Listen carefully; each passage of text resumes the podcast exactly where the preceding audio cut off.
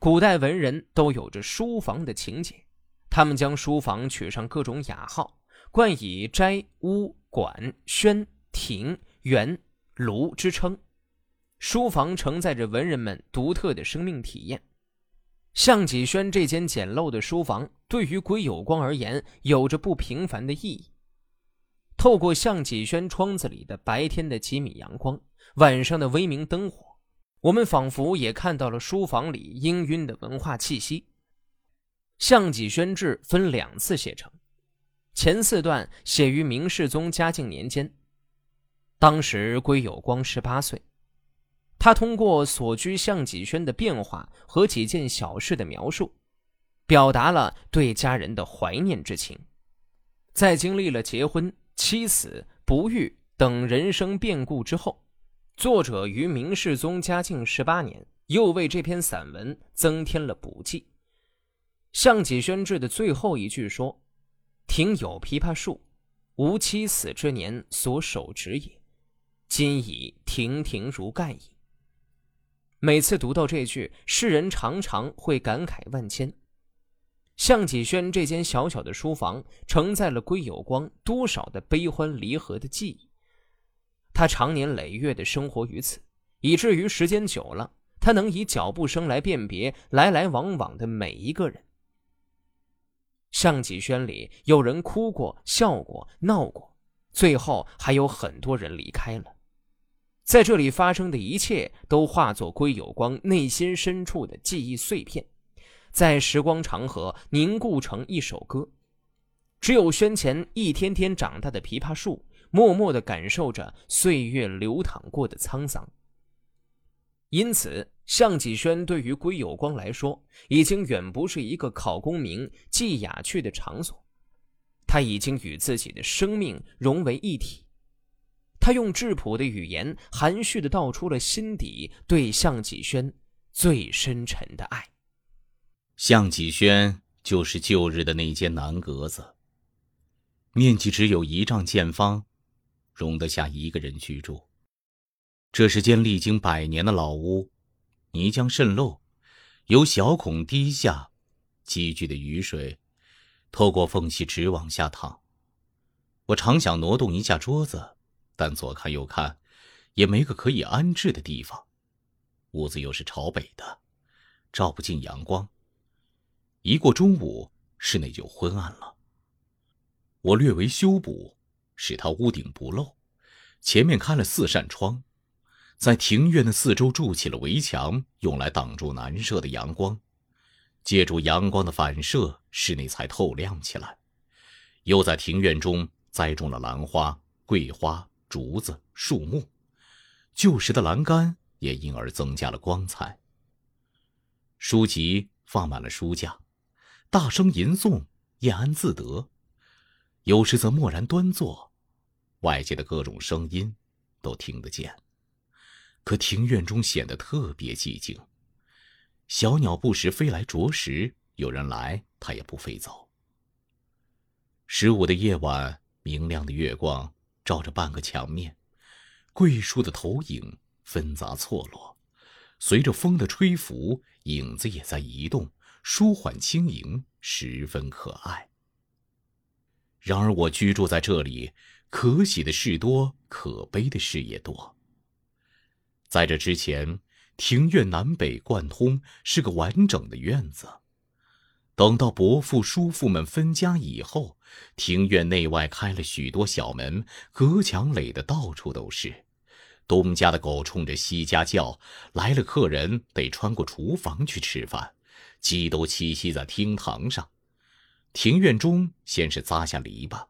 后又垒起了墙，一共变动了两次。我家有个老婆婆，曾经在这间屋里住过。她是已经去世的祖母的婢女，做过两代人的奶娘。我母亲生前待她很好。屋子西面和内室相连，母亲曾经来过。老婆婆常对我说：“哪里。”就是你母亲曾经站立过的地方。他又说：“你姐姐在我的怀里咕咕的哭着，娘听到哭声，用手指敲敲房门，就说：“女儿冷吗？是想吃东西吗？”我隔着门板回答她。话还没说完，我就哭了，老婆婆也哭了。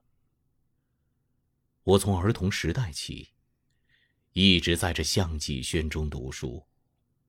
有一天，祖母来看我，对我说：“我的孩子啊，很久没见到你的人影了，为什么整天不声不响的待在这儿啊？像个女儿家呢？”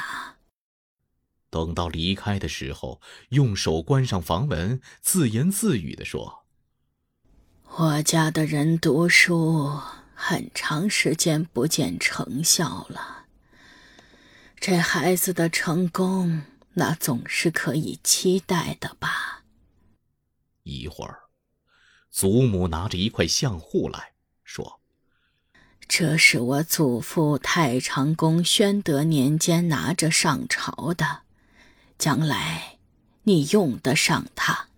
回想起这些往事沉寂，就像发生在昨天似的，叫人忍不住放声大哭起来。向继轩的东面，以前做过厨房，人们到那里去，要从轩前经过。我关上窗子住在里面，时间长了，能够凭脚步声辨别出行人。向继轩共四次遭受火灾，却能不被焚毁，大概是有神灵保护的缘故。向继生说：“巴蜀有个名叫青的寡妇，她继承了丈夫留下来的朱砂矿，采矿获利为天下第一。后来秦始皇筑女怀清台纪念她。刘备与曹操争夺天下，诸葛亮。”由务农而建立勋业。当这两个人还待在为人不知所偏僻的角落时，世人又怎么知道他们呢？我今天居住在这破旧的小屋里，却自得其乐，以为有奇景异志。如果有知道我这种境遇的人，恐怕会把我看作目光短浅的井底之蛙吧。我写完了这篇志，过了五年。我的妻子嫁到我家，她时常来到项脊轩中，向我询问古代的事情，有时靠着桌子学写字。我妻回娘家看望父母，归来后转达她的小妹们的话说：“听说姐姐家有间格子，为什么叫格子呢？”又过了六年，我的妻子去世了，格子也坏了。没有修理。又过了两年，我因久卧病榻，心情无聊，于是叫人再次修理了这间南阁子，式样与以前稍有不同。然而我以后大部分时间出门在外，不常在这里居住。